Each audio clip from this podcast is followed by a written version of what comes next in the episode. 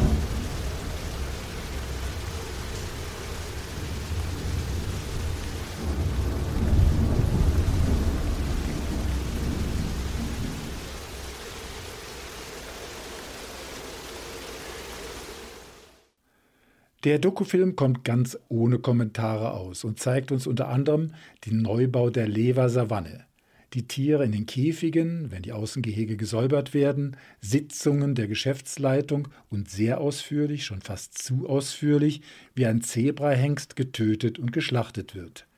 Scheinbar kann bei dieser Art von Zebras nur jeweils ein Hengst in der Herde gehalten werden. Und da der Zürcher Zoo keinen Abnehmer für das Tier fand, musste es abgetan werden wovon schlussendlich die Löwen profitierten und die Besucherinnen und Besucher bei der Fütterung eher angewidert wegschauten. Aber wieso kommt ein bekannter deutscher Dokufilmer gerade auf den Zoo in Zürich? Romuald Karmaka hatte bereits vor der Corona-Zeit ausführlich im Berliner Zoo gedreht, mit Vertrag und allen Genehmigungen. Doch irgendwie klappt es trotzdem nicht zwischen Zooleitung und Filmteam. Ein Grund die netten Doku-Soaps, die die Tierpfleger jeweils im Kopf hatten und deshalb nicht recht auf die Wünsche von Rumrald Karmaka eingehen wollten. Es folgte der totale Abbruch in Berlin und ein neuer Versuch in Zürich. Denn dort wollte man noch nicht mal einen Vertrag, sondern ließ dem Team völlig freie Hand.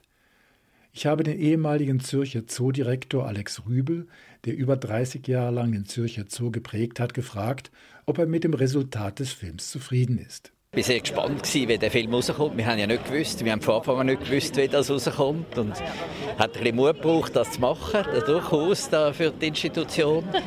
Aber äh, ich finde, es ist sehr schön geworden. Ich habe vor allem genossen die langen Szenen, oder, wo man wirklich die Mimik sieht von den Tieren und, und das Leben dann auch die verschiedenen Jahreszeiten, wo es schneit und wo es regnet. Also da gibt wunderbare, wunderbare Eindrücke und äh, hat mir sehr gefallen. Äh, ist natürlich zeigt, zeigt das Leben im Zoo. Und wie der Romal Kamaka gesagt hat, wir sind eine Kulturinstitution, gemacht von Menschen für Menschen. Es ist nicht Natur. Und trotzdem hoffen wir, dass wir motivieren können für die Erhaltung der Tierwelt, von diesen wunderbaren Tiere, die es auf dieser Welt gibt. Und ich glaube, auch da hilft der Film mit.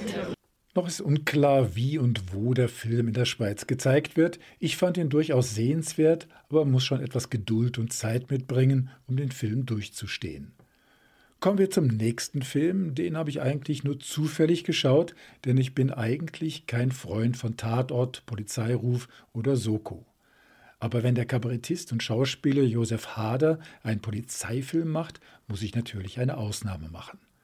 Andrea ist Polizeibeamtin, lebt in einem Dorf in Niederösterreich und hat sich um eine Stelle bei der Kripo in der Landeshauptstadt St. Pölten beworben. Sie lebt getrennt von ihrem Mann und sie nervt die Enge der dörflichen Gemeinschaft, bei der jede jeden kennt und alles vorhersehbar scheint. Was feiert man eigentlich am Geburtstag? Dass du ein Jahr öder geworden bist. Ja, eben. Was gibt's da zum Feiern? Na, dass du gestorben bist in dem Jahr. Ja.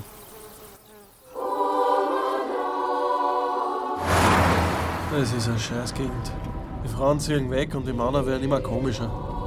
Das ist Gin Tonic. Gin Tonic ist kein Alkohol. Ich bin ganz langsam gefahren. Wissen Sie, ich war früher Spiegelalkoholiker. Da fährt man immer ganz langsam dass uns die Polizei nicht erwischt. Haben Sie überhaupt einen Führerschein? Nein! Nach einer Geburtstagsfeier kommt es zu einem folgenschweren Unfall. Andrea überfährt in Versehen ihren Mann, der im Vollrausch über die Straße torkelt. Andrea begeht Fahrerflucht und der Unfall wird dem Dorflehrer angehängt. Dieser gespielt von Josef Hader selbst. Der Film ist eher eine Beziehungstragödie aus Unterstinkenbrunn als ein rasanter Polizeifilm und deshalb hat er mir auch so gut gefallen. Die ironisch-satirischen Ideen sind dezent eingeflochten und dem Schauspielerteam glaubt man die bedrückende Trägheit, die über der ganzen Landschaft hängt. Kein schenkelklopfender Comedyfilm, sondern zarte Satire mit einigen wirklich schönen Bildern aus den Niederungen in Österreich. Ich habe Josef Hader gefragt, was ihn antreibt und motiviert, als erfolgreicher Kabarettist und Schauspieler neu auch noch selbst Filme zu drehen. Das war wahrscheinlich so, in der Mitte meiner 50er äh, wollte ich, dass noch was passiert. Und äh, das ist ja das Alter, wo die Männer, äh, die, die alten weißen Männer Weinkeller sich zulegen oder Sportwegen. Und ich habe mir gedacht, ich mache jetzt äh, Filmregie. Das heißt, es gibt noch den dritten, vierten, fünften Film? Das kommt darauf an. Ich, ich, das kann man so. Ich bin niemand, der so gerne plant. Ich, ich, ich schaue mal, ich, ich habe so eine kleine Geschichte im Kopf, aber ich brauche immer wahnsinnig lang. Ja, ein, ein, ein, ein dritter kleiner Film wäre schön. Mal sehen. Der Film von Josef Hader, Andrea lässt sich scheiden, kommt Mitte April in die Schweizer Kinos. Ein ganz besonders abgefahrener Film lief ebenfalls abseits der Wettbewerbe. Sasquatch Sunset der Zeltner Brothers aus Texas. Wie in der Reihe Planet Affen haben sich die Schauspieler in Affenkostüme gestürzt und werden in Sasquatch Sunset ohne Dialoge in allen vier Jahreszeiten in einem Wald mehrheitlich beim Nahrungssammeln beobachtet. Die Welt der Bigfoot-Affenfamilie ist nicht ungefährlich. Einer kommt bei einer Raubkatzenattacke ums Leben, einer ertrinkt in einem See und auch das Baby kann nur in letzter Sekunde gerettet werden. Aber was soll so ein Spielfilm über das Leben unserer Vorfahren oder über die Sasquatch, wie die Bigfoot-Fabelwesen in Kanada heißen? Die ganze Produktion ist eine Komödie. Es wird viel gerammelt, psychedelische Pilze werden gegessen und auch sonst teilweise sehr menschlich gedacht. Aber ohne alberne Poste, sondern immer genau auf dem gerade noch gangbaren Grad zwischen Dokufiktion und Komödie. Da findet ein Affenmensch zum Beispiel eine handtellergroße Schildkröte und ist ganz fasziniert von dem Tier. Ist es wohl essbar? Und dann hält sich der Affe die Schildkröte ans Ohr und der ganze Kinosaal grölt. Oder nach einer Kinostunde im dichten Wald unter einem See sind unsere Vorfahren plötzlich außer sich vor Wut. Was haben sie wohl entdeckt? Eine Autostraße, die durch den Wald führt. Ich habe vollstes Verständnis dafür, wenn ihr nicht wirklich nachvollziehen könnt, was ich an dem Film toll fand. Aber die Regisseure von Sasquatch Sunset, David und Nathan Zellner, haben scheinbar auch in Berlin eine große Fangemeinde, zu denen übrigens auch der künstlerische Leiter des Festivals, Carlo Chatrian, gehört. Also wenn euch mal der Film Sasquatch Sunset über den Weg läuft oder ein anderer Film der Zeltner Brothers, unbedingt reinschauen und sich amüsieren.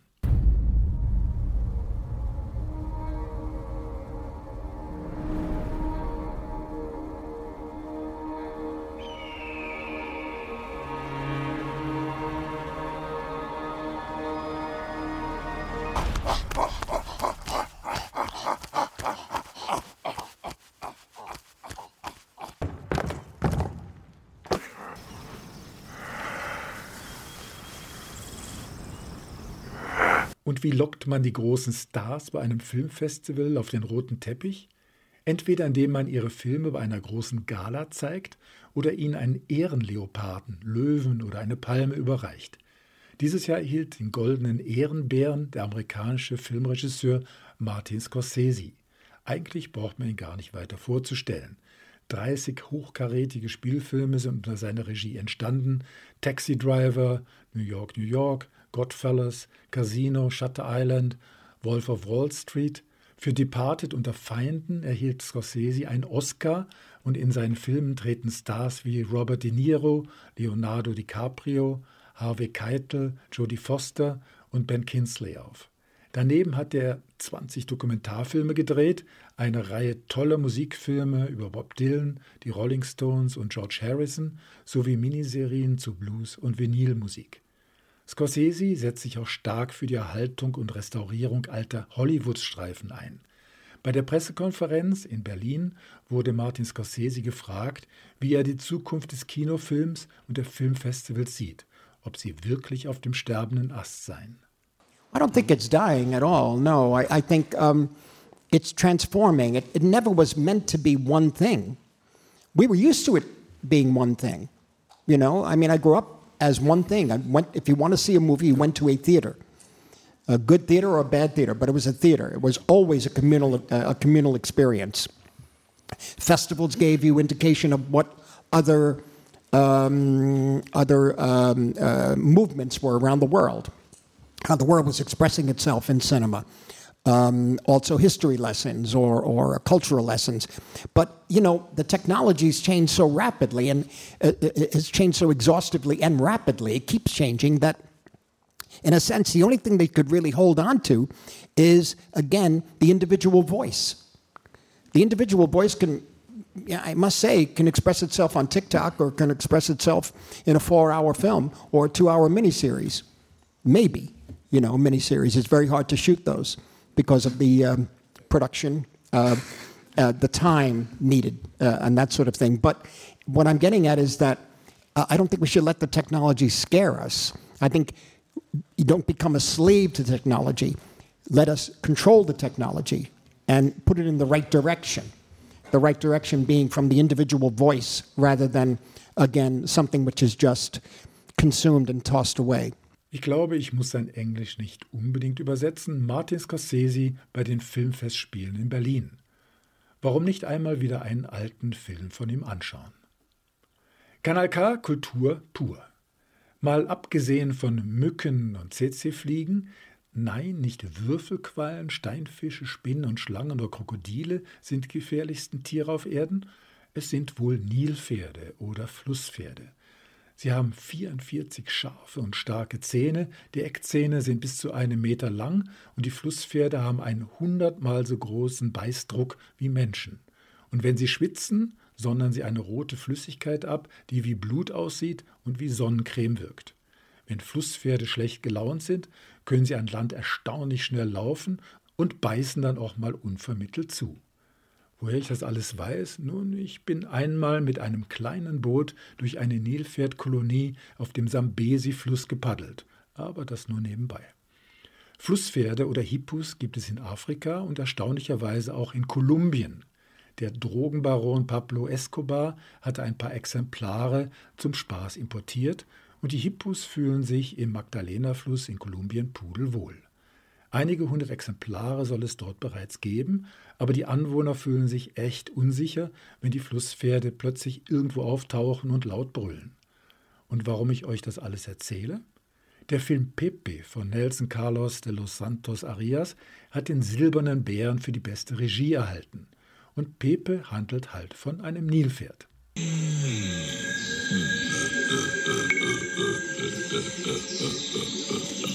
Afrika, amene, nafa, i, ayoneo, oyone, naidimuka.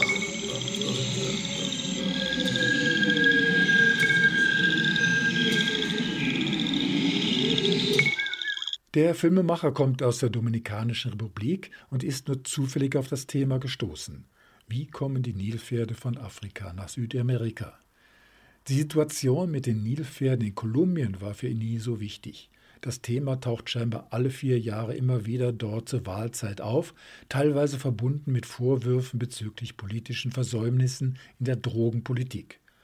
Arias sieht seinen Film mehr als Gleichnis, als Symbol, Migration von Afrika nach Amerika. Zudem gibt es in Kolumbien viel Wasser und in Afrika immer weniger. Dem Flusspferd Pepe ergeht es zudem ähnlich wie den schwarzen Sklaven, die damals in Südamerika von den Plantagen geflohen sind und sich in den Bergen Kolumbiens versteckt hielten. Hier ein Ausschnitt aus der Medienkonferenz und weil es so schön ist, Nelson Carlos de los Santos Arias auf Spanisch. La situación colombiana de los hipopótamos era algo que yo de alguna otra manera siempre quise obviar. Para mí no, no, no era mi lugar hablar sobre el problema de los hipopótamos y cómo nuestros países en sus, eh, en sus letanías que tenemos, o sea, eh, los, los, temas se vuelven políticos, ¿no? O sea, en mi caso, ¿no? Todos los países tienen temas recurrentes que no se resuelven nunca y que van de alguna otra manera en cada tanto, es decir, cada cuatro años. Nelson Carlos de los Santos Arias ist aus der Karibik und die ist bezüglich Kolonialisierung eine Art Patient Null Es geht also nicht unbedingt um die kolumbianische Geschichte, sondern allgemein um Migration und Kolonialisierung. Der Prozess des Drehbuches war sehr kompliziert, sagt er, mit viel Recherchearbeit im ethnologischen Bereich, aber auch auf der ästhetischen Seite. Er sagt, er komme vom experimentellen Film und plane deshalb jede Einstellung sehr stark.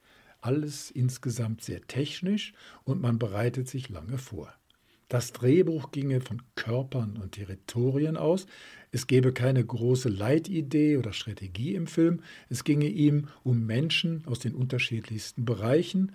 Er hätte auch Laiendarsteller, die gar nicht lesen können, dabei gehabt und es gäbe viele Personen im Film, die ihre eigene Figur frei interpretieren würden. Interessant fand ich auch, wie Nelson Carlos de los Santos Arias auf die Frage nach der Finanzierbarkeit von Filmprojekten reagiert. Denn als Filmemacher aus der Dominikanischen Republik sei er nicht so frei wie andere Filmemacher mit Subventionen wie etwa in Europa. Ihn und andere Filmemacher aus ähnlichen Ländern beschränke man in der Thematik immer schnell rein auf sein Heimatland. We can only make national cinema in this funding system. It is the Europeans or maybe the Americans who can actually receive money and go out in the world and make mm-hmm. films and be able to speak about the world. And that is something that it was very hard to make because, or like in terms of a structure, right? Like uh, in terms of a structure, the funding structure, it is basically almost impossible for us to actually okay i'm dominican but uh, but you know what? I want to talk about the world. I want to go it's i want to go so that was a hassle. So we are trapped in our in this idea of national cinema and uh, for me that i you know like i i do i always wanted to talk about the world. I left my country when i was 20 years old. I've been living all over the place. And actually you know like i i, I uh, the things that i want to talk you know not necessarily are I, I, of course, I always think through my Dominicanness or my Caribbean because I am from there. I cannot, you know, there, there is something very, very, very important to understand. We cannot get out of our cultural context, but we can be aware of it. Nelson Carlos de los Santos Arias, diesmal auf Englisch bei der Medienkonferenz zu Pepe. Wie gesagt, der Film erhielt einen silbernen Bären für die beste Regie. Mich hat der Film nicht gerade vom Hocker gerissen, Lustig die Idee, dem Nilpferd Pepe eine Stimme zu geben und ihn erzählen zu lassen, zunächst auf Afrikaans, dann auf Englisch und Spanisch. Lustig auch die alten kleinen Trickfilmschnipsel von lustigen Hippos, aber die Story einer Dorfgemeinschaft, die sich um ihre Sicherheit ängstigt, weil ein Flusspferd in der Gegend auftaucht, ist doch etwas dünn geraten und das Gleichnis von Kolonialismus und Migration fand ich etwas aufgesetzt.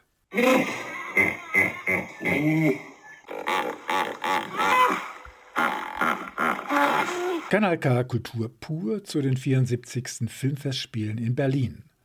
Kommen wir zu einem weiteren Preisträgerfilm, Yeohan Xiaoi Piluyo oder so ähnlich, A Traveler's Needs. Iris, eine Dame in den 60ern, kommt aus Frankreich und wohnt in Korea. Warum ist unklar. Jedenfalls ist sie mittellos, lebt in den Tag hinein und spielt in Parks Blockflöte. Ihr junger Freund und Gastgeber gibt ihr den Rat, sich privat als Französischlehrerin zu verdingen, was sie auch mit einem eher ausgefallenen Konzept ganz ohne Lehrmittel versucht. Sie unterhält sich auf Englisch mit den wohlhabenden koreanischen Schülerinnen und stellt ihnen Fragen, die auf der emotionalen Ebene eher herausfordernd sind. Die Antworten notiert sie auf Französisch und die Schülerinnen sollen den Text bis zum nächsten Treffen so oft wie möglich auf eine Tonbandkassette sprechen. Bei ihren Unterrichtseinheiten trinkt sie mit Vorliebe Macchioli, ein beliebtes koreanisches alkoholhaltiges Getränk. Das ist aber nicht der Anfang einer spannenden Story, sondern bereits der ganze Inhalt des Films. Außer dass die Mutter ihres Freundes auftaucht und das eher freundschaftliche Zusammenleben mit der älteren Dame nicht so gut findet. Der Regisseur Hong Sang-soo ist bekannt für seine Beziehungsfilme und hat bereits an verschiedenen Filmfestivals Preise gewonnen so in Cannes, Locarno und mehrmals in Berlin. Zuletzt gewann er den Silbernen Bären für die beste Regie 2018 für Die Frau die Rante, 2021 erhielt er den Drehbuchpreis für Introduction und den Jurypreis 2022 für die Schriftstellerin. Also ein gefeierter Regisseur bei Festivals, auch wenn seine Filme in Korea wenig Erfolg haben und in Europa nur ein kleines Publikum im Kino erreichen. Die Hauptrolle im neuesten Werk spielt die französische Theater- und Filmschauspielerin Isabelle Huppert, bekannt für ihre Rollen in Filmen, die bei Festivals ausgezeichnet wurden, in London und Locarno, und sie ist auch Dauergast beim französischen Filmpreis César. Bekannt ist sie einem größeren Publikum in der Rolle der Michelle in Elle, einem Paul Verhoeven-Film nach der Buchvorlage von Philippe Dijon. Dafür wurde sie 2017 für den Oscar nominiert. Ich fand sie ganz witzig in der Rolle der Madame Hyde, wo sie als Physiklehrerin vom Blitz getroffen wird und danach volle Energie sprüht. Damit gewann sie vor ein paar Jahren in Locarno den Leoparden als beste Schauspielerin. Also zwei Filmgrößen, die bei diesem Streifen nicht das erste Mal zusammenarbeiten. Und so erklärt Isabelle Huppert die spezielle Arbeit des Regisseurs Hong Sang-soo.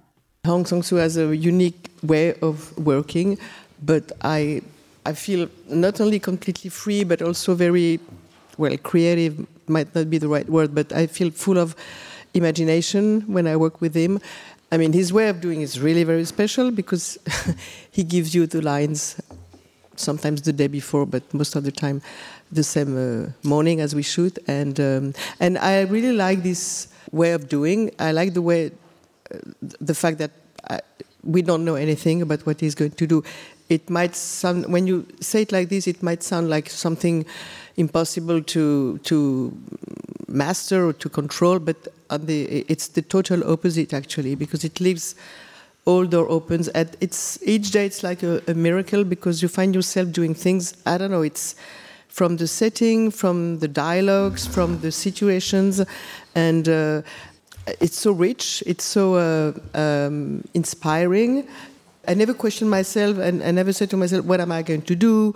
What am I playing?" But uh, no, the, the also the just the just the situations of being who I am, most of the time surrounded with people that I don't understand, or so you immediately feel the. Um, the, the richness of the situation. Auch dieses Jahr kann Hong Sang-soo wieder auf das Fachpublikum in Berlin vertrauen. Er gewann den großen Preis der Jury, den zweitwichtigsten Preis in Berlin für A Traveler's Needs. I don't know what I am doing in a way. uh, I, as I said to her, uh, I have some objective, and I have a kind of a recognized working uh, method that I I like.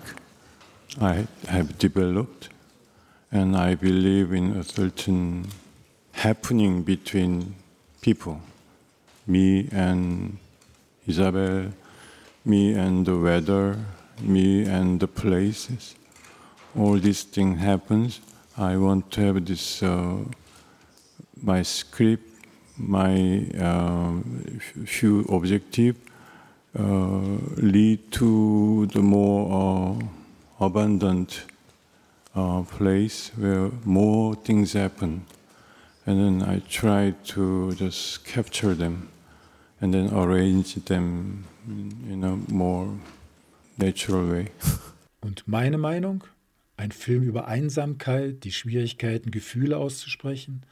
Wenn der Film mal auf Arte läuft, kann man kurz reinschauen, aber dafür ins Kino gehen. A Traveler's Needs ist wohl nur sehenswert, wenn man Isabelle Huppert-Fan ist oder man sich mit dem Werk von Hong Sang-soo auseinandersetzen möchte. Aber etwas hat der Film in mir doch bewirkt. Ich werde gerne mal das eigenartige koreanische Bauern- und Arbeiter-Reisgebräu Makeoli ausprobieren. Kanal K. Das muss so. Kanal K Kultur pur zu den Filmfestspielen in Berlin. Die höchste Auszeichnung, den Goldenen Bären, erhielt bei der diesjährigen Berlinale der Dokumentarfilm Dahomey. Die französische Regisseurin mit senegalesischen Wurzeln Marti Diop begleitet 26 Statuen auf der Reise von Frankreich in ihr Ursprungsland, dem westafrikanischen Benin. Vor 130 Jahren wurden dort ungefähr 7000 Kunstwerke gestohlen, die sich noch heute mehrheitlich in Frankreich befinden. Zurückzugeben heißt Gerechtigkeit auszuüben, sagt Marti Diop dazu. Die 60-minütige Dokumentation ist sehr experimentell gehalten. Wir sehen nicht nur die Reise der Kunstobjekte von Frankreich zurück nach Afrika, sondern hören auch eine der 26 Statuen sprechen. Die Holzstatue von König Getzo sorgt sich unter anderem, wie es wohl in ihrer alten, neuen Heimat sein wird, wo sie sich doch langsam an Frankreich gewöhnt habe. Wenn der König Gotzo spricht, bleibt die Leinwand übrigens völlig schwarz. Ein anderes Stilmittel im Film ist die elektronische Musik von Wally Badu. Dieser hat bereits bei Alben von Level 42, Mick Jagger, Talking Head und Manu Dibango zusammengearbeitet. In einem Teil des Films diskutieren junge Menschen in Benin darüber, ob die Rückgabe der Kunstschätze ein Fortschritt für Afrika sei oder wieder nur eine arrogante postkoloniale Geste, eine Imagekampagne von Präsident Macron und ob es nicht wichtiger wäre, über die Armut und den Bildungsnotstand zu sprechen. Und überhaupt seien es ja nur 26 von über 7000 Objekten. Mate Diop war selbst überrascht, dass die Rückführung doch so schnell aufgegleist werden konnte. Somit ist mit Dahomey eine Dokumentation mit fiktionalen Einschüben entstanden. I have to begin by the fact that the first shape I had in mind with this film was a, a fiction. I when the, this announce, um, a bit surrealistic announce made by Emmanuel Macron um, was uh, was made in 2017, I, I could not uh, ever imagine, of course, that the, some artifacts would return uh, concretely. That I thought it was it was going to happen in 20, 30, 40 years, and so as I didn't know if I was going to witness this in my in my life, I um, objected to write a fiction. Nach der Diskussion über Nazi-Kunstwerke steht zurzeit die Raubkunst aus Afrika bei vielen Museen an. Soll man diese koloniale Kunst zurückführen und wenn ja, wie? Da dies zurzeit ein besonders heißes Thema in Deutschland ist, dort geht es um Raubkunst unter anderem aus Kamerun, ist es nicht verwunderlich, dass der Dokumentarfilm Dahomey bei der Jury in Berlin auf offene Ohren gestoßen ist und den Goldenen Bären erhielt. Kanal K. Kanal K Kultur pur. Nach einigen Gewinnerfilmen, die ich an der Berlinale gesehen habe, nur zu zwei Filmen, die ich persönlich nicht so schnell vergessen werde, den für mich schlechtesten und den besten Film des Festivals. Beginnen wir mit dem Flop. Spaceman, eine kurze Geschichte der böhmischen Raumfahrt. Weltraumexpeditionen im Film wie in Moon, die dunkle Seite des Mondes, Solaris 2001 Odyssee im Weltraum, Interstellar, Alien oder auch Sunshine sind ganz nach meinem Geschmack. Deshalb war es naheliegend, sich Spaceman, eine kurze Geschichte der böhmischen Raumfahrt anzuschauen. Und ich kann euch sagen, ich habe es nicht bereut. Einen so schlechten Science-Fiction-Film habe ich schon lange nicht mehr gesehen. Und deshalb stelle ich ihn euch liebend gerne vor. Jakub ist seit fünf Monaten auf dem Weg zum Saturn. Er soll dort herausfinden, was es mit einer mysteriösen galaktischen Wolke auf sich hat, die am irdischen Nachthimmel zu sehen ist. Jakub fühlt sich einsam. Der Kontakt zu seiner Frau ist abgebrochen. Er vermutet, dass sie sich von ihm trennen will. Die Toilette in dem voll in den 60er Jahre still designten Raumschiff ist defekt und macht so viel Lärm, dass er kaum zum Schlafen kommt. Und in all diesem Trübsinn meldet sich auch noch plötzlich ein Alien. Eine schwarze Spinne, übrigens so groß wie ein Schaf, ist plötzlich an Bord und philosophiert mit Jakob über das Leben, die Liebe und den Tod. Und bald hat er Hannus, wie er den Spinnenalien nennt, fest ins Herz geschlossen. Soweit so gut, aber das Ganze kommt so banal, esoterisch, vorhersehbar und langweilig daher, dass es schon fast wieder lustig ist. Jakob wird von Adam Sandler gespielt, ja, genau dem Adam Sandler, der den Nominationsrekord für Goldene Himbeeren aufgestellt hat, den Oscar für die schlechtesten Filme. In Spaceman erscheint er als tiefsinniger Astronaut mit Bart und immer verknautschtem Gesicht und ist dank dem Hannus-Spinnenalien reuig im Umgang mit seiner Frau und möchte alles wieder gut machen, mehr Zeit mit ihr und dem zu erwartenden Nachwuchs verbringen. Doch kommt Jakob überhaupt zurück zur Erde? Und was ist ihm schlussendlich wichtiger? Seine Frau, die Experimente an Bord oder doch der Hanus-Alien? Zeit und Erinnerung ist das große Thema des Films, doch bei der Medienkonferenz war Himbeersendler mit der Frage dazu etwas überfordert. Your question was deep, man. I, I, I, I'm, I'm telling you, this jet lag thing's killing me. While you were saying it, I was going, I have no idea what, I, I, I don't know what's going on right now. I was stuck on the 50, 51st states Brazil, and then I, I lost you. But uh, you said, what the hell was the question again? You said something great. Time and memory. They, they connect, and, and everybody knows why. no, but, but yeah, man. I don't know. I don't know. Adam Sandler versucht von seinem Image als Spaßmacher und eindimensionalen Schauspieler mit Filmen wie Spaceman entgegenzuwirken. Doch auf der Medienkonferenz konnte er sich nicht dafür entscheiden, seriös und sinnvoll auf die Fragen der Journalistinnen und Journalisten zu antworten oder doch lieber zu blödeln. You said, uh, oh, Berlin Film Festival, fantastic, by the way. Everybody, honestly, what a great time. Thank you for having us. We've, we've had a ball. Everybody's been fantastic and, and welcoming, and, and uh, it's exciting. And what a beautiful time. We got so excited that we got invited here. Thank you. And then uh, we've been going out to eat. Uh, we've had great food so far. Um, two for two. Two nights we went out, both delicious. We were going to go to a club last night, it was closed. Uh, we looked around, it was not, uh, no one would open up for us. So we went to a bar, had a great time. The mu- playlist wasn't perfect. No. We looked for, we wanted louder music, but it wasn't going, but we, we ended up talking. That was good. Sometimes when music's low, you get to talk, get to know each other. Max was not there, he was composing in his room. but uh, I did see, and this is a true story, when I got out of my car and everyone was screaming hellos to us and taking pictures, I noticed when Paul got out, there was a group of like 400 spiders that were going, they were going, Paulie, you're the man.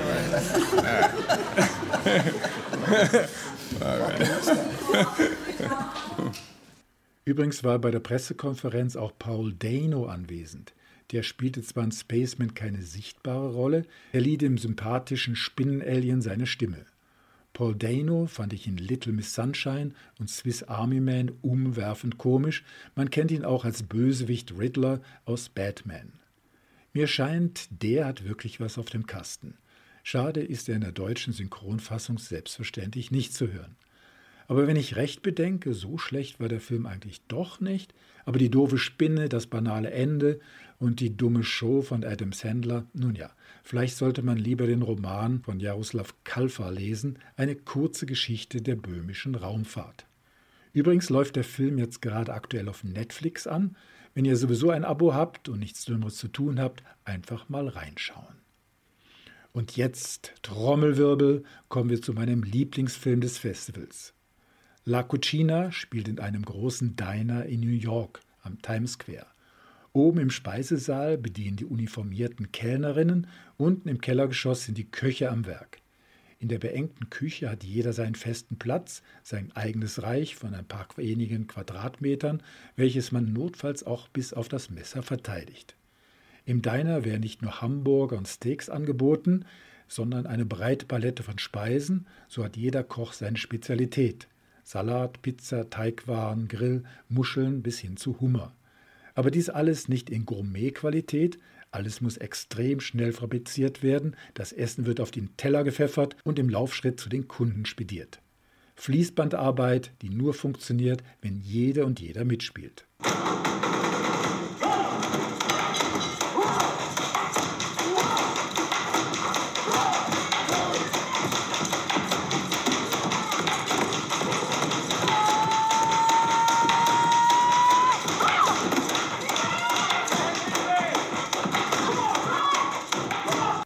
Wir tauchen ein in den Alltag dieses Diners, der ganz zeitlos daherkommt. Es sind die 50er oder 60er Jahre. Das Ganze könnte aber auch jetzt spielen. Da der Film schwarz-weiß gedreht ist, kommen die Bilder nicht nur viel intensiver daher, sondern es wirkt alles aus der Zeit gefallen, eben zeitlos.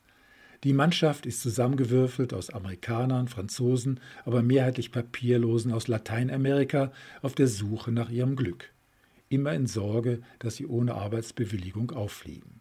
Es ist laut in der Küche und Pep ist einer der Köche, die durch seine mehr oder weniger lustigen Farcen und sein loses Mundwerk den geölten Küchenalltag durcheinander bringt. Er ist verliebt in die Kellnerin Julia, diese erwartet ein Kind von ihm und sie streiten sich wegen einer allfälligen Abtreibung. Dem Buchhalter des Restaurants fehlen 800 Dollar in der Kasse und der Manager verunsichert das Personal, weil er jeden Einzelnen antreten lässt, um herauszufinden, wo das Geld geblieben ist. Im Fokus steht das Paar Julia und Pepe, weil sie das Geld für die Abtreibung gut brauchen könnten. Der Film La Cucina schwankt zwischen einer Art Dokumentation des Küchenalltags in einem Großrestaurant, Die Kamera fährt in langen, fließenden Bewegungen in der Küche umher, zwischen fluchenden Männern und dampfenden Töpfen, und dann ist es plötzlich eher eine Slapstick-Posse, wenn im Kühlhaus geliebt wird, bei einem Streit das Blut fließt, man sich mit Lebensmitteln bewirft, es wird gesungen und getanzt und die Küche versinkt in einem Meer von Sherry Cola. Bei der Wettbewerbsjury fand der Film Alonso Ruiz Palacios keine Gnade, doch für mich war es ein riesiges Vergnügen, zwei Stunden lang beim Überlebenskampf in der Cucina dabei zu sein. Gedreht wurde der Film mehrheitlich in Mexiko aus Kostengründen, weil das Team wochenlang jedes Detail übte, bevor es richtig losging. Es wurden aber auch einige Außenaufnahmen im richtigen New York gedreht. Regisseur Alonso Ruiz Palacios betonte bei der Medienkonferenz, dass man im Drehbuch keine Rücksicht nehmen konnte auf Diskussionen zu Gleichberechtigung, Gender oder korrekter Kommunikation. Er habe bei einem Praktikum Selbsterfahrung in der Küche gesammelt. Es wäre halt auch heute noch eine reine Macho-Welt. So the source material for the film is uh, a play from the 1950s by Arnold Wesker, where there was no such thing as a as toxic masculinity. There was just masculinity or being. So that was interesting to me to kind of take that, apply it, you know, see what it looks like right now.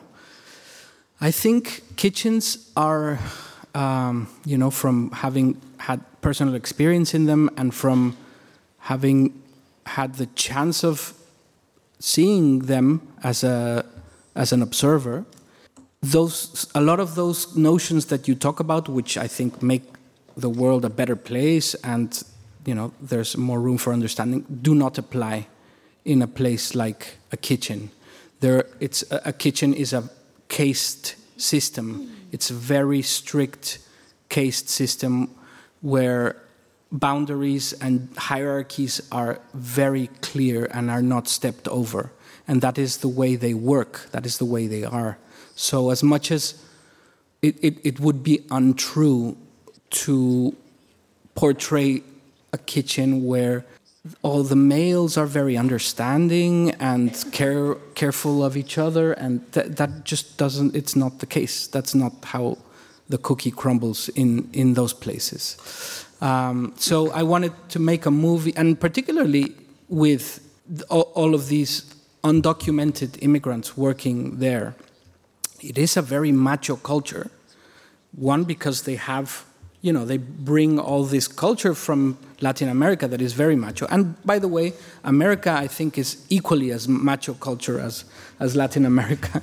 it's something that we found. It was interesting because in the process of making the film, we had a, a, a long period of rehearsals. We had, um, which, you know, for a film, it's it's very rare to have a good period of rehearsals, but for this film it was essential that so we had three weeks of like having all the actors there and we did a lot of improvs and we had all these Americans and Mexicans and so we talked a lot about this this stuff and it was very interesting how that always came out as the force that you have to um, go to to make yourself heard is always you have to exert strength and force. If you don't, you drown. You disappear in the kitchen. You're stepped over, and you're and eventually fired. So so that it was important that that was portrayed how it how it is, how it works. Um, it's not a, a, a, a dream society. That's just how people behave. La Cucina war für mich mit Abstand der beste Film in Berlin. Ich hoffe, er kommt bald in die Kinos und ich bin gespannt, wie er beim Schweizer Publikum ankommt. Das war's mit der Berichterstattung zur 74. Ausgabe der Filmfestspiele in Berlin. Zum Schluss noch der hochoffizielle Trailer des Festivals, der vor jeder Vorstellung in Dolby Surround High Fidelity lief und das Publikum auf die nächsten zwei Stunden einstimmte.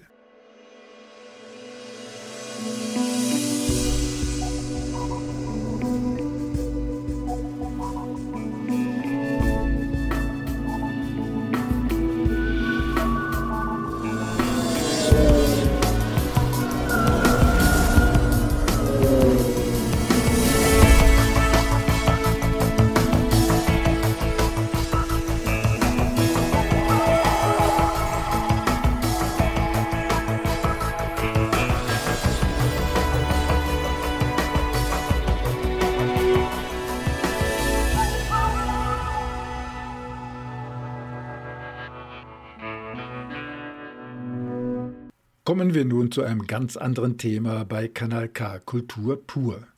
Der Krieg in der Ukraine feierte kürzlich einen traurigen Jahrestag. Aber wir in der Schweiz sind kriegsmüde und wollen gar nicht mehr viel mit dem großen Leid in der Ukraine zu tun haben. Dabei ist es wichtig, dass die Menschen Europa weiterhin Solidarität zeigen.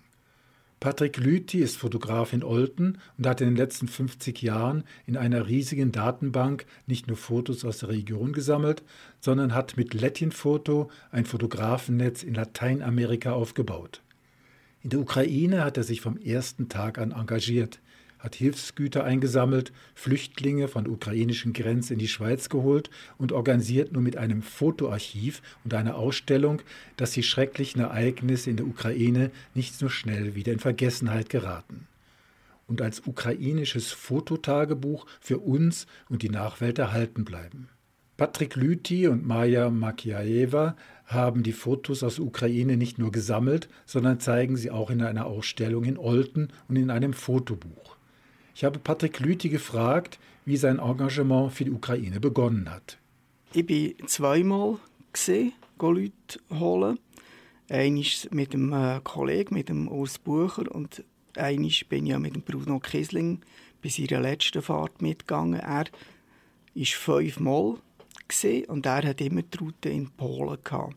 Und als wir zurückgekommen sind von der letzten Fahrt, habe ich gedacht, ja, irgendwie möchte ich weiterhin etwas machen. Und da ist mir die Idee gekommen, dass ich könnte, äh, ein Fototagebuch machen also ein ukrainisches Fototagebuch. Ich habe nicht ukrainisch können und habe gedacht, ja, ich tue jetzt einfach mal im Internet äh, Fotografenverbände und Fotografen in der Ukraine suchen, habe ihnen einen Brief geschrieben und zuerst ist mal nichts passiert und äh, so nach zwei, drei Wochen habe ich dann von einem eine Antwort bekommen und der hat gesagt, ja, er kenne jemanden das ist aber eine Ärztin, aber sie ist sehr interessiert an Fotografie und äh, das ist da der Kontakt. Und ich habe ihr dann geschrieben, sie hat mir zurückgeschrieben und hat gesagt, doch, sie sind interessiert an diesem Projekt. Und so hat es dann angefangen. Die Idee war, dass wir so eine Webseite aufbauen wo alle Bilder schicken können. Und zwar nicht um Berufsfotografen, sondern auch Amateure fotobegeisterte äh, Kinder. Kinder können auch Zeichnungen schicken, man kann auch Texte schicken. Aber es ist einfach ein ukrainisches Fototagebuch. Wir haben eine Webseite gemacht und das funktioniert jetzt äh, seit, äh, glaube Mitte 2022. Äh, Im Herbst haben wir damit angefangen. Und wir haben jetzt etwa 5000 Bilder drauf, die wir bekommen haben.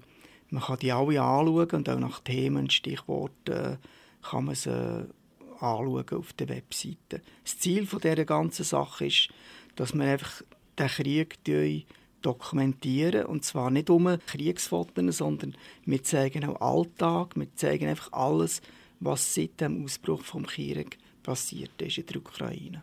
Du hast gesagt, das sind nicht nur Berufsfotografen, sondern auch Amateure und Kinder. Gab es irgendeine Voraussetzung äh, oder kann man auch mit Handykameras Bilder eingeben oder gibt es irgendeine Einschränkung? Es können alle mitmachen.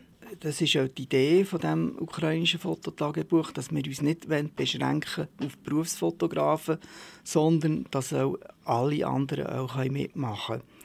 Man kann Bilder direkt aufladen. Die einzige Einschränkung ist, dass ich die Bilder quasi als äh, Bildredakteur zuerst anschaue.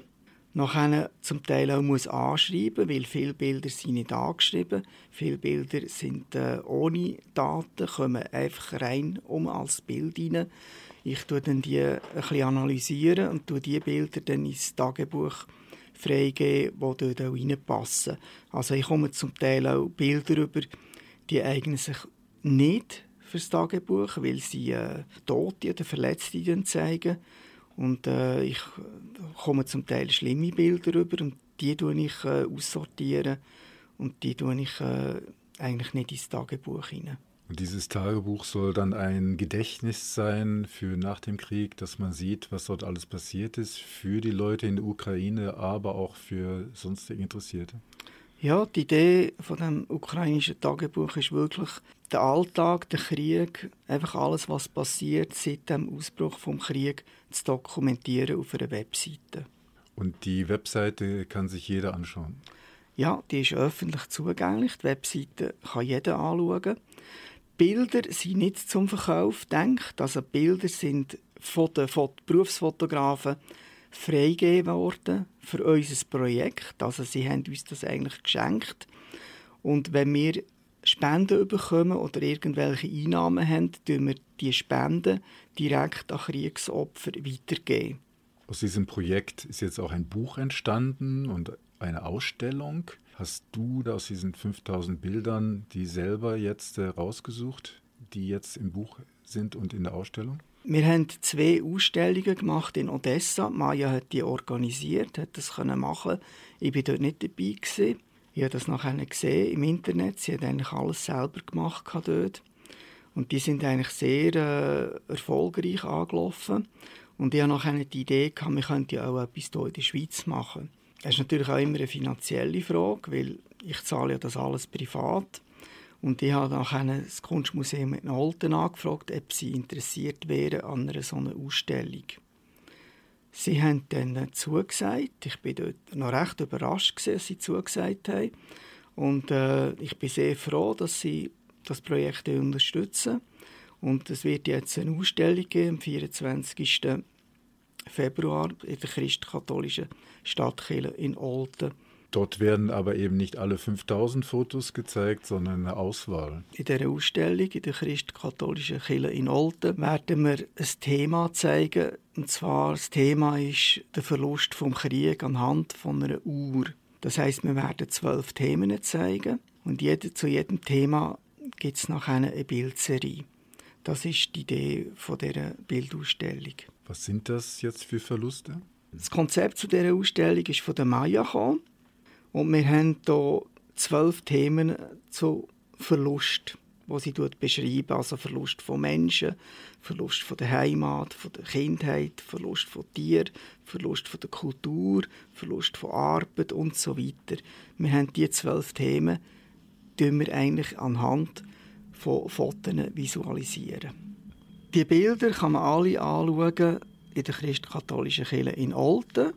Und zwar ist die Ausstellung bei den Emporen oben. Es hat, wenn man reinkommt, links und rechts eine Empore und man kann dort rauf und dort ist die Ausstellung.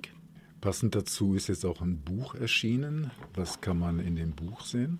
Das ist ein bisschen erweitert, das zeigt ein bisschen mehr Bilder und es zeigt auch, wie wir die Bilder überkommen. Es hat zu jedem Bild hat es immer die originale Bildlegende dabei. Und das ganze Buch tut eigentlich auch das Thema dokumentieren, so wie der Ausstellung ist. Es ist einfach ein bisschen erweitert, es hat ein bisschen mehr Bilder. Es sind sehr eindrückliche Bilder, eben nicht unbedingt von der Front, sondern vom Alltag. Gibt es ein Thema, das dich äh, besonders berührt? Es hat ein Bild dabei, das ganz speziell ist. Wir haben in der ganzen Ausstellung oder auch im ganzen Bildarchiv vom ukrainischen Fototagebuch sieht man eigentlich keine Toten. Wir haben aber ein Bild von einer toten Frau drin. Und das, ich habe lange überlegt, soll ich das Bild reinnehmen oder soll ich es nicht reinnehmen.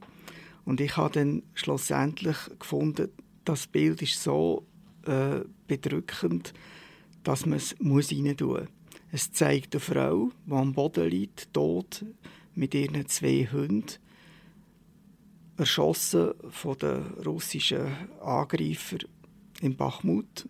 Und ich habe einfach gefunden, das Bild, das muss in das Buch hinein und muss auch gezeigt werden. Es gibt aber auch äh, Fotos, die sonst den Alltag zeigen. Es zeigt Kinder, es zeigt auch Menschen am Strand.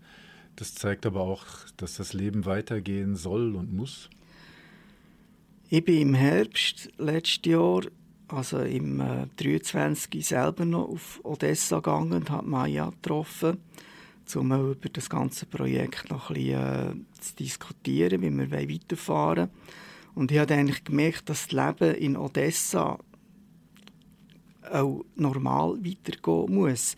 Es ist nicht so, dass in diesen Städten einfach alles in Schutt und in Asche ist. Aber in Odessa, das ist eine Stadt, die jetzt noch relativ, also das ist ein bisschen gefährlich sagen, wie relativ, aber es ist eigentlich sicher.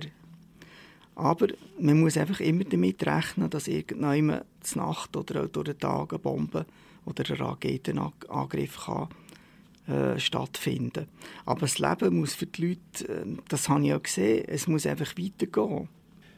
Wir in der Schweiz sind eigentlich auch kriegsmüde. Wir wollen, dass es eben aufhört, dort der Krieg. Wir sehen täglich die Nachrichten, wir sehen täglich auch die Fotos. Was kann uns motivieren, trotzdem zu dieser Ausstellung zu gehen oder in das Buch reinzuschauen? Ja, das stimmt. Wir sind äh, jetzt wirklich auch ein bisschen kriegsmüde geworden. Wir wollen das nicht mehr hören. Wir wollen von diesem Thema Abstand halten. Zudem ist jetzt noch der ganze Krieg, der im Gazastreifen ausgebrochen ist, eine riesige Belastung und hat auch das Thema vom ukrainischen Krieg in den Hintergrund gerückt. Trotzdem geht der Krieg in der Ukraine weiter und wir werden täglich werden wir, äh, Aufnahmen sehen in den Medien aus, aus diesen Gegenden, was dort alles passiert und es hört nicht auf. Maya hat eigentlich äh, ein Vorwort noch geschrieben im Buch und ich wollte noch schnell um den Schluss von ihrem Vorwort äh, schnell zitieren. Es ist schwierig, in der Zukunft zu leben, wenn in der Gegenwart der Tod Hand in Hand mit uns geht und wir nicht wissen, ob der nächste Tag kommen wird.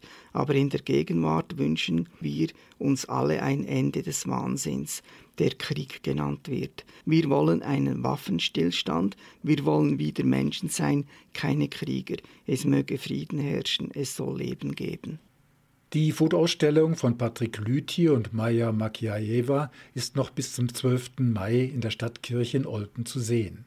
Sie steht unter dem Patronat des Kunsthauses Olten und wird von der christkatholischen Kirchgemeinde Olten und dem ukrainischen Netzwerk Kalina unterstützt. Die Ausstellung ist während der Öffnungszeiten der Kirche gratis zu sehen. Spezielle Veranstaltungen sind am 26. März mit einer Führung durch die Ausstellung von Patrick Lüthi um 18 Uhr. Und am 4. April heißt es Hingeschaut, Kunst, Kaffee und Kuchen. Das Ganze um 14 Uhr. Mehr Informationen zum Projekt sind zu finden unter www.ukrainianphotodiary.org. Dort kann man auch ins Fotoarchiv schauen und erhält weitere Infos zu Veranstaltungen, zum Buch und kann auch Spenden überweisen. www.ukrainianphotodiary.org es lohnt sich dort ins Archiv zu gehen und sich Fotos aus dem aktuellen Alltag der Ukraine anzuschauen. Anschließend haben sich die kleinen Problemchen, die wir so in der Schweiz haben, schnell relativiert. Das war's bereits wieder bei Kanal K Kultur pur mit der Rückschau auf die 74. Berlinale. Ich bin gespannt, welche Filme aus Berlin demnächst bei uns anlaufen werden. Empfehlen kann ich euch Andrea lässt sich scheiden von Josef Hader. Der Film startet am 11. April in den Schweizer Kinos. Dann mal kurz reinschauen in den Spaceman auf Netflix, allerdings auf eigene Gefahr. Und unbedingt sehen La Cucina, der Schwarz-Weiß-Film über das wilde Küchenleben in New York. Und dann natürlich nicht die Ausstellung Das ukrainische Tagebuch in Olten verpassen. Sie läuft noch bis Anfang Mai in der Stadtkirche in Olten. Und wer sich für das Fotobuch Das ukrainische Tagebuch interessiert, melde sich unter www.ukrainianphotodiary.org. Wir treffen uns wieder Anfang April bei Kanal K Kultur pur, dann unter anderem mit Berichten von den Filmfestivals in Fribourg und dem Jugendfilmfestival in Zürich. Wer diese Sendung in Ruhe noch einmal hören möchte, kann dies bei unseren Freunden bei Spotify unter Kultur pur. Vom Mischpult verabschiedet sich für heute Michael Berger. Das ist ein Kanal K Podcast Jederzeit zum Nachhören auf kanalk.ch oder auf deinem Podcast App.